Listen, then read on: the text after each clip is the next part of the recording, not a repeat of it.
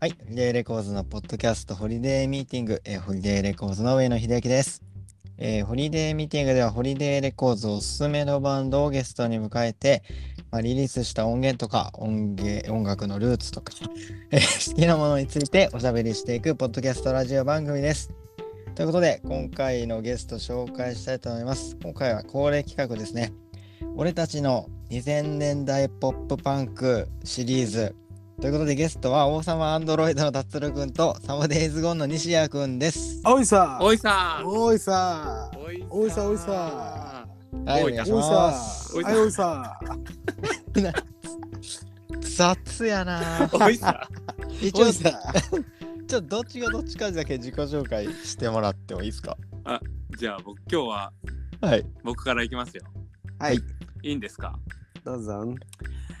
Hi guys, I'm Tatsuru Horuchi from Awesome Android. How you guys doing? イエーイポーポーポーポーおいさー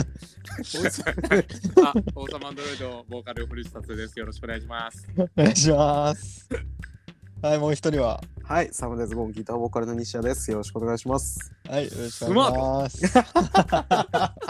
達郎くんがアホみた いやん。やられた。はい。じゃあ今日はまあ恒例のまあ2000年代ポップパンクの2人なんですけどはい。今日何するか言いたいと思います、お今日は、はい今日はあれですね、えー、王様アンドロイドがアメリカツアーに行ってきた特集です おおえ今日そんな回だったんですねそうですよなんか今日俺大阪のエッチなお店教えてもらえるって聞いてなんあ、か俺も。なんかそういう感じだって聞いてたんですけど秀明さん主体でなんか大阪の、はいなんか秀明さんがよく行ったエッチなおよく店言をってねえしじゃやめろってよく言ってないしそんな話したことないしじゃあ俺の HSK の話かと思ったもうそんなこと言ったことないじゃん なんでひどすぎるよえだってなんかホリデーレコーズのあの上野さんの家によく AV 女優の名前でなんか音源が届くって話聞いたことありますよ。 それはサムデイズゴーンの悪ふざけで しょ。ほん本当に、ヤマトさん、ちょ、本当に、恥ずかしいんだから、あれ。 昔よくやってましたよねブラジャー2枚とかって CD 送るときに品、品名のところ知に、らなね。いところにブラジャー2枚とかってうわよくやってたは円盤が飛び交ってるわけですね。いちょそんな話はいいんですよ、ちょっと。そんな話はいいんです。えっと、王様アンドロイドがどうやら、アメリカでライブをしてきたうんうんうんということで、おおうんうんうんらしいっすねちょっとその話を今日は聞きたいなと思って、うんうんうんうんえーやり本ま当しょうに、本当に行ってきたんですよね。ほんまあうん行ってきましたね。ですよね。あの体は行ってきま した。はい。ってことは心は残っ てたのいや心も体も行ってきまし行ってき、行ってきましたよね。た。はい。えどこアメリカのどこに行ってきたんですかえっとですねまあメインとなるところはカリフォルニアに行ってきました。おカリフォルニアカリフォルニアであのーまあカリフォルニアも行ってきたんですけどあのー場所で言うとネバダも行ったしアリゾナまでちょっと手を出しに行きましたねえっと位置関係ネでバダ言うアとリゾナえっと隣同士ですかねカリフォルニア側に海に面しててうんでネバダもアリゾナも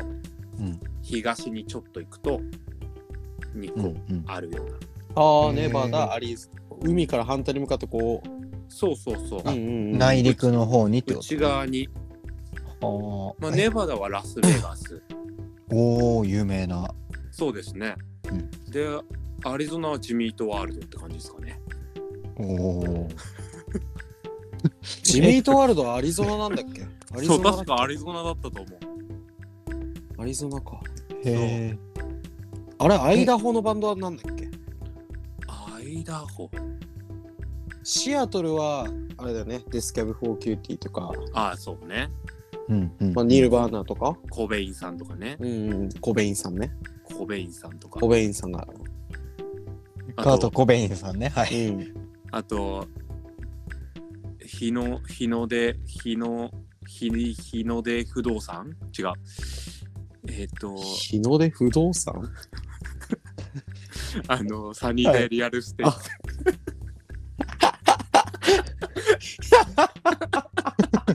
えーっと、えー、すいません。カリフォルニア、え、カリフォルニアは、はい地名は何すかカリフォルニア州の、うん。まあ、カリフォルニアは本当いろんなとこに行ってきて、うんうん。なんか、本当に、なんですかね。ロサンゼルスとかってカリフォルニアそうですね、ロサンゼルスカウンティに基本的にいました、僕らは。へえ。なので、LA と呼ばれるエリアですね。そこに基本はステイしてうんうん、おりました。まあそのあのステイした先があのザ・ベルベット・ティーンってバンドのわおあ対のバンしたことある。あ本当にうん、ベルベットティーン来日ツアーで INK でえマジで対バンしえ嘘ドラムうじんたさあ、俺思ったんだよ。ドラムの人さ、ベルベットティーンのドラムの人だったよね。ゃんそうあの人、鬼馬じゃん。え、え、どういうこと現地でライブやった時のドラマーがってことそうなんですよ。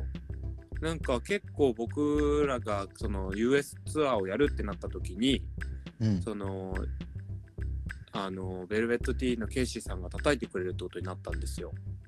えー、そんなことある。すえげえ話だ。な、どういうつながりでそうなんのーあのうんうんー僕らのカメラマンの、あのーニューファットグローリーフィルうんム翔太郎さんが、ケイシーさんの友達でへえ。でオオーサム今ドラマーいないから叩かないって連絡してくれては叩きたいって言って叩いてもらっあ。やば。 えなんだそのカレー感じ。ねえ、部活の先輩みたたい部な。活の先輩そうへでえなんか普通にケイシーさんとかとの話をしてたらなんか、うん。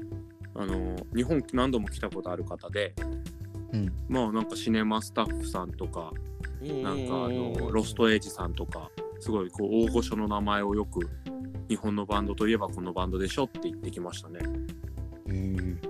あ来日ツアーの時あれだったんじゃない多分ゲストアクトだったんじゃないかなそうそうそう。ディスタイムが主催してベルベットティーン呼んでたからあうんうんそうディスタイム主催だったんだ。そうそんな松んぼだっったくりさんのとこだっったんだ。そんなんだどっすたこい松木社長ね、ディスタ イム。えっと、え、はいななんでアメリカ行くことになったんですか、そもそも。そもそもは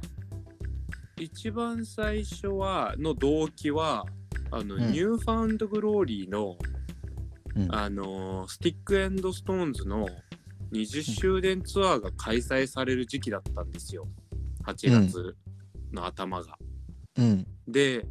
もうなんか行かねえってなったんですよ その見たすぎるんで。見に行こうぜと。あの五関とうん。えっ、と、翔太郎さんはまあ普通にスタッフとして、そのニューファットグローリーの翔太郎さんはまあスタッフとしてもうニューファンに帯同するっていうのが決まってて、うん、なえ、一緒にそうなんうん。そう。で、一緒に遊び行こうよっていうんで、うん二、つ返事で行きますって言って。ああ、会えるかもみたいな下心込みで。まあ下心もありだし、うん。まあもちろんその、一番僕やっぱニューファンドグローリー一番好きなバンドって言ってるんで、うん。あのやっぱ20周年ツアーをお祝いしに行きたいって気持ちがすごい強かったんでうんうんで本場でニューファンドグローリーを見たことがなかったんでうん。この機会に行かないでいつ行くんだろうと思ってもう2つ返事でアメリカ行きますって言ってで、はい行くんだったら俺たちもライブしようぜと。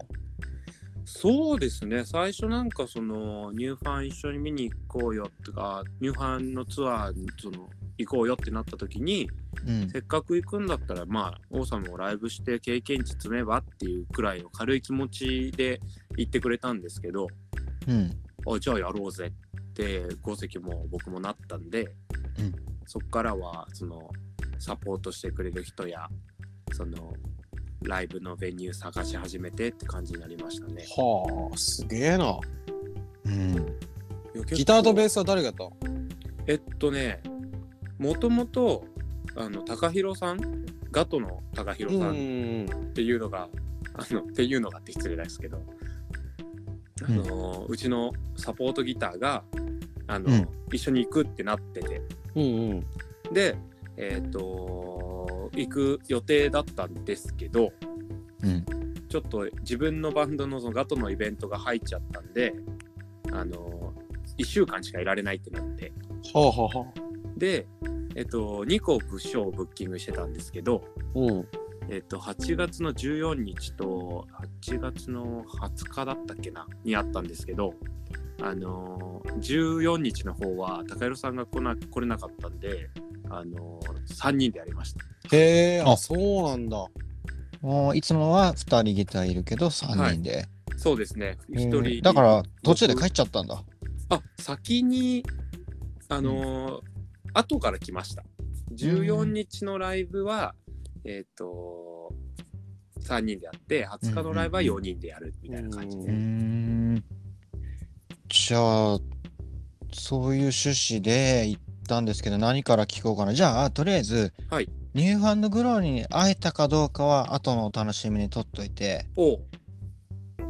えーと、え、時系列で言うとどっちが先なんだっけえっと、は8月の頭の第1週は、もう。本当にニューファンドグローリーに追っかけてました。なるほど、なるほど。はい。もう完全に、あの、LA の、LAX っていう、えあの、空港があるんですけど、うん、そこにとあの降り立って、うん。で、すぐにサンディエゴに向かって、サンディエゴ。はい。そこにいきなり、あの、つついてすぐ向かって、うん、でうん。次の日からニューファン見始めるみたいな感じでしたね。あ、もう次の日から。はい。えー、どうでしたいやー、なんて言ったらいいんですかね。もう本当に最高でしたね。なんか、その20周年ツアーじゃないですか。はい。え、なんか聞きたかったのは、なんかそのポップパンクリバイバルみたいな空気感って感じました。なんか盛り上がってんすかうーん、ポップパンクリバイバルっていうなんか空気感はなかったんですけど、うんうん。なんかすごい印象、まあさ、その全体のツアーの印象なんですけど、なんかニューファンのファンだった人たちが今度は自分たちの子供を連れて、うん、見に来てるみたいな印象が強あかあ、っまあ20年だもんね。たですよ。そう。うん、リバイバルというよりかはなんかお父さんと息子たちの趣味みたいな。はあ。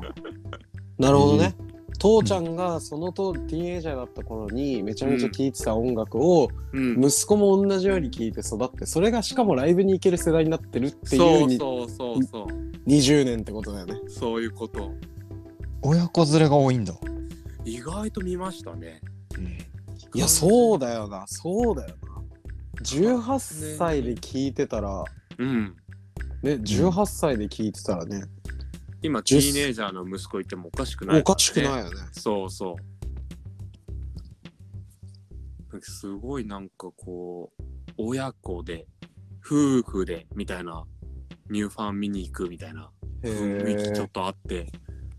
完全に年の層は上になってるんですよやっぱり40ああ。ニューファン自体が40歳ぐらいなんでうん。その40ぐらいの人たちが行ったり僕の世代でちょっと背伸びして聞いてた、ドライブスルーを背伸びして聞いてた世代の人たちがその同じ会場にいてみたいな、うんうん。結構年齢層広かったですえーまあ個人的な感想はもう本当に最高でしたね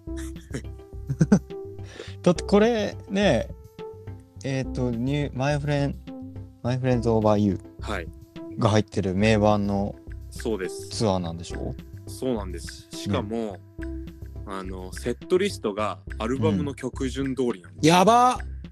おおー。アンダーステートメントから始まって、ストーリーソーファーで終わるっていう、やば夢の、 も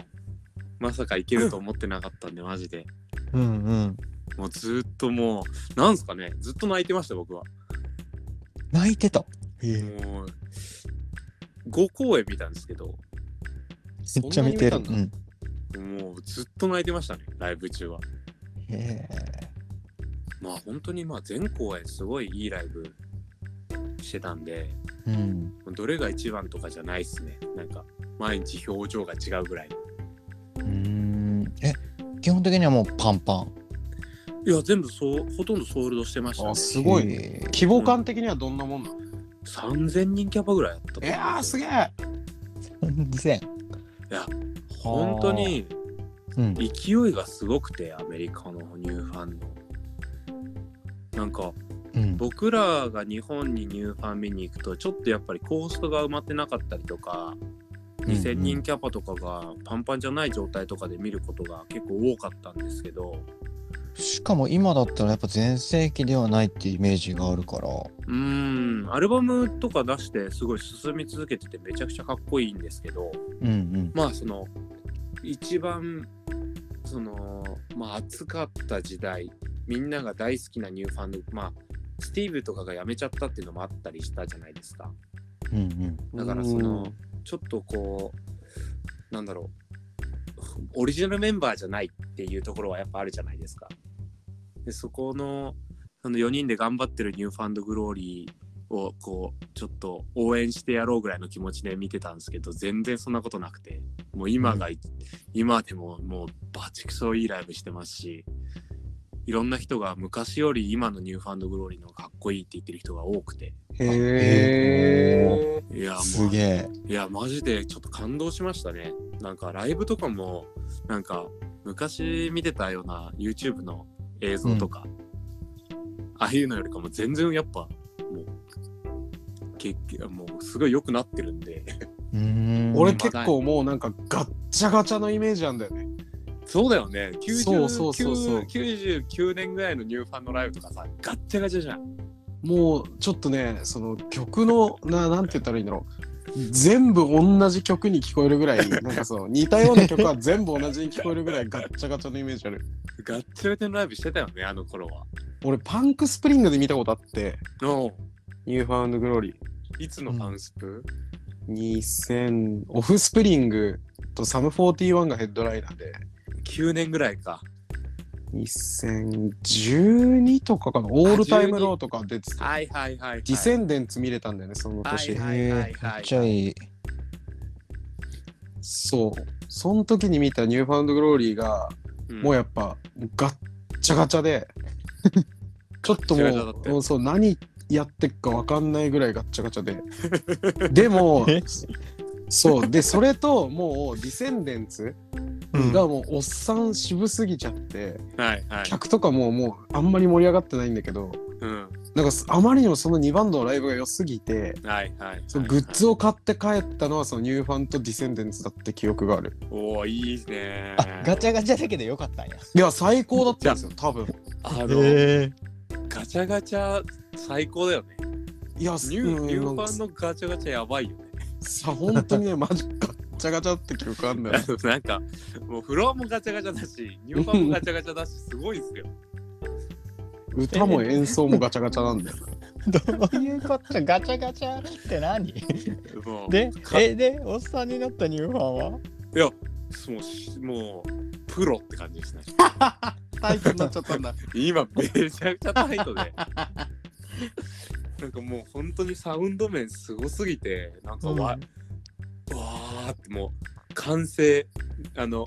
うんうんあのスティックアズストーンズ完成形を見せてもらったって感じですね。あおーでしかもそのツアーのサポートギターがいよく入れてやってるんですけど最近ニューファンドグローリうんー。であのー今回は「フォーイヤーストロング」のほうダンさんっていう、あのーよくキャップをかぶってる、あのー方が、うんああのサポートギターやっててで彼がめちゃくちゃギターうまいんで。うんよりタイト でもうもう本当にバッキバキでしたねえちなみにえもうはいずっとお客さん歌ってるみたいな感じ、あのスティックストーンズの曲に関してはそうですねもう全全がロングって感じでしたえー、いやそりゃそうだよなもう僕も歌えない曲ないんでうん もうみんなみんなとにかくしあの MC の時に息継ぎしてみたいなあ MC ちょっと待ってどんな MC してたんもう MC は結構面白かったあのまあ大体メインの話す内容としてはうんえっ、とまあ本当に今までサポートしてくれてありいもうこれからも今までもこれこれまでも今までも今からもサポートしてくれてありがとうっていう言葉を言ってるのとうんなんか結構その若い子もいたんですよやっぱお父両親と一緒に来た若い子とかうんえっ、と普通にニューファウンドグローリーがカバーをいっぱい出してる時期があって、うんあの「アナ雪のレディーゴー」とか「あのうんパワー・オブ・ラブ」あの映画バックカバーシリーズあるもんねそうですそうですあれをやったおかげで、結構ティーネイジャーとか20代の若い子とかがそれでニューファンを知って見に来た子たちが結構いるらしくて、へーでその子たちにあのおじさんたち見たらうん5ドルをあげるんだお前たち全員って言っ ててで そのなぜかっていうとその、んお前たち今サブスクで聞いてるだろうんだから彼らは CD 世代だから5ドルのあの CD スティックストーンズを、うんあのいろんなとこで買ってうんであの聞いてたからその差額が5ドルぐらいあるから 今すぐ40代のオーバー40の人たちには5ドルをあげてっ てなんじゃそれ言って笑い取ってうんですごいこのもうやってましたねでもう一個一個のまあ曲紹介はそんなになくもう本当にあの昔からの友達に接するような MC でチャドがずっと、チャドさんがずっとまあまあ同窓会みたいなもんだよね結構その雰囲気はありましたねあのすご同いな窓会に子供連れてきちゃったお父さんお母さんって感じがうんあめっちゃいいですねいやーマジで一個だけめちゃくちゃ感動したのがあってうんおそのリバーサイドで見てた時なんですけど、あのー最後の「ストーリー・ソーファー」って曲があるんですけどうんすごいメローなすごいいい曲でそれをなんか老夫婦とは言わないですけど40代ぐらいの夫婦が2人で、あの見つめ合いながら歌っててへえ。でそこの隣に子供が2人いてええもうあニューファンドグローリー聞いてお前お父さんとお母さんちょめちょめしてお前らうち生まれたんだからなって俺は見てましたそれちょめちょめっていうのは何？いやいやいや、違う、そっち、そっち掘らなくていいんです よ。何言ってんすか。いやまあちょっ と僕で も、いいいっすねそ。れた話じゃないですけどまあ本当にほんこう一緒にニューファンドグローリーと育ってきてまうあんストーリーソーファーってこれまでのストーリーっていう意味合いだと思うんですけどおーそれを一緒にこう噛みしめてで子供たちもその場にいてって人生の中でそんなバンドがいるのかなっていうのをちょっと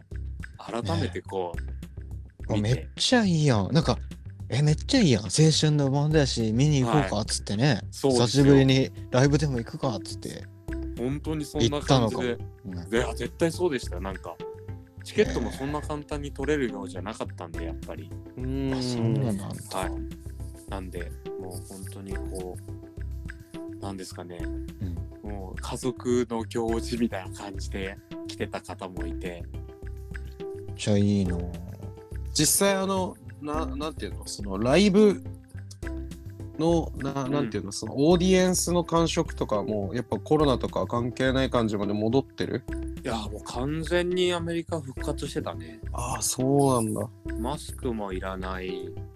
うん。ワクチン接種してない人はなるべくマスクしてねって書いてあるぐらいでうーんでもう本当にもう温度チェックもしないし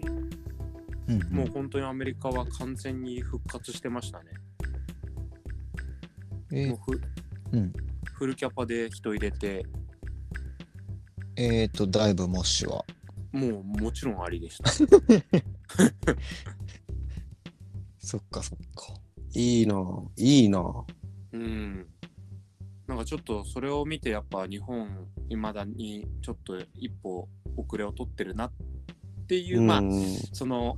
何がいいってわけじゃないですけどまあその遅れてるとか遅れてないって話をしたいわけじゃないんですけど、うん。まあそのアメリカのスタンダードはそうだったって感じですね。うんうん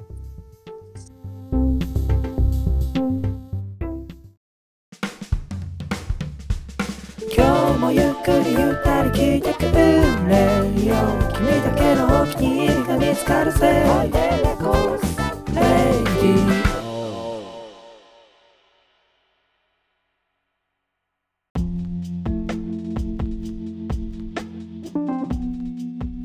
ではでは、はい。えーそのスタッフ王様アンドロイドのスタッフさんの、はいニューファットグローリーっていうのをやってるカメラマンの人が、はいニューファットグローリーのツアーに帯同っていう話だったんですよね。そうなんですよ。そのまあ、で、彼自身がもう完全に,に、日本人なんですけど、ツアークルーっていう形で、ちゃんとオールパスをもらって、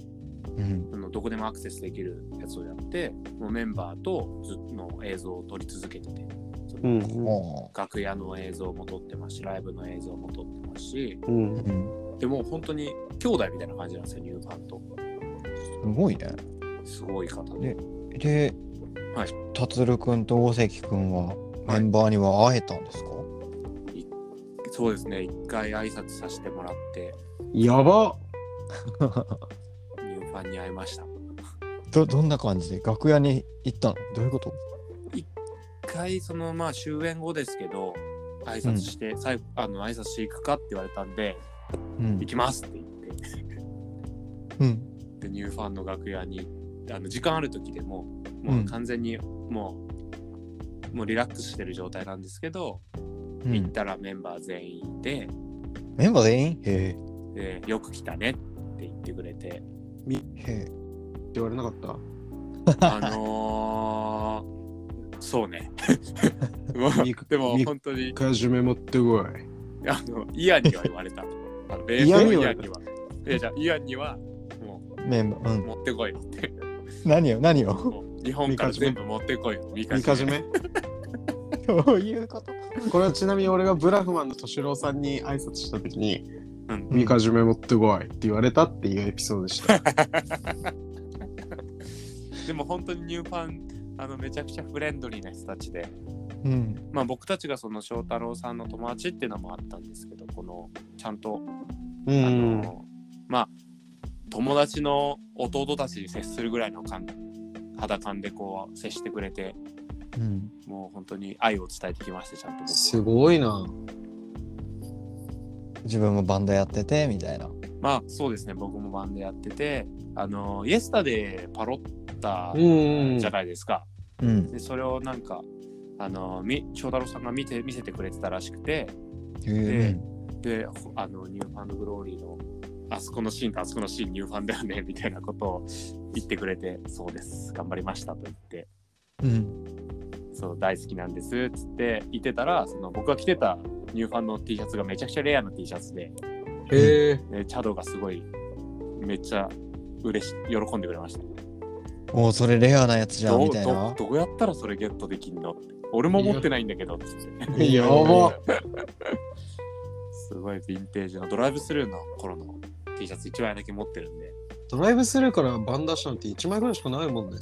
そうだね2、3枚ぐらいあんだっけ ?1 枚ぐらいだったイメージが。一応なんかその何何枚かはあるんだと思うなんかあのカバーアルバムとかもあ、そうなドライんだ。ブスルーセルフタイトルのさ、うんあれがニューファンドグローリーがドライブスルーだってイメージだな。だから意外とスティックストーンズは別にドライブスルーではなかったんだっけわかんないちょっとそこまでまあねなんかどうなってるかなわかんないけどメジャーで名前だけみたいなのかな,、うんなのそかんな感ねじなわかんないけどイメージだったような気がするんですけど、うんだから本当になんだっけゲフィンみたいなさああれから出してたクイックイッキーみいなうんうんあそうそうそうエピタフとあれのイメージそうだよね。あの辺にニューファンとかメジャーに行って撮ってたよあ出してたよね。なんかそんなイメージだったなえいやー結構じゃあ気さくな普通普通っていうかいやーでもオーラはありましたね。やっぱ永遠のアイドルなんで僕の中でやっ ぱドルうん細見武史 LA ガーデンとニューファンドグローリーは一生のアイドルだと思ってるんで。スマップみたいなもんでしょ、あだからそうですね。ポポップバック界のスマッ プとワンとワンダイレクションみたいな感じなんで。 天使の歌声だもんねもう本当になんか英語喋れるんですけどうんそれなりには言葉を失っちゃいましたね久しぶりに